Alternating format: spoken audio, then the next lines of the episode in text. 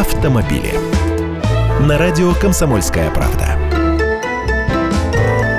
Здравствуйте, я Андрей Гречаник. ГИБДД подготовила информацию для своих подразделений. Хотят разработать некий вкладыш или приложение к своим документам, форму, в которой будет та часть информации, которая нужна страховщикам. Медосвидетельствование, сведения о водительском удостоверении, часть сведений о пострадавшем. В основном документы выписываются на виновника. Об этом рассказал исполнительный директор Российского союза автостраховщиков Евгений Уфимцев. Речь здесь идет о справках о ДТП.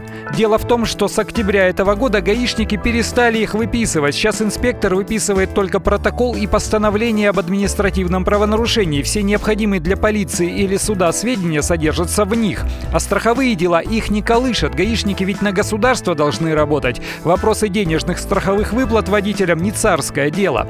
А страховые компании боятся как атомной войны мошенничеств. Вот попадет водитель в аварию, поцарапает бампер, а туда до кучи впишет еще якобы поврежденные капот, крыло и фару. Платите, господа страховщики. Им же хочется официального подтверждения человека в погонах, что именно было повреждено в аварии. Гаишники твердят свое, читайте протоколы и постановления, их копии выдаются водителям.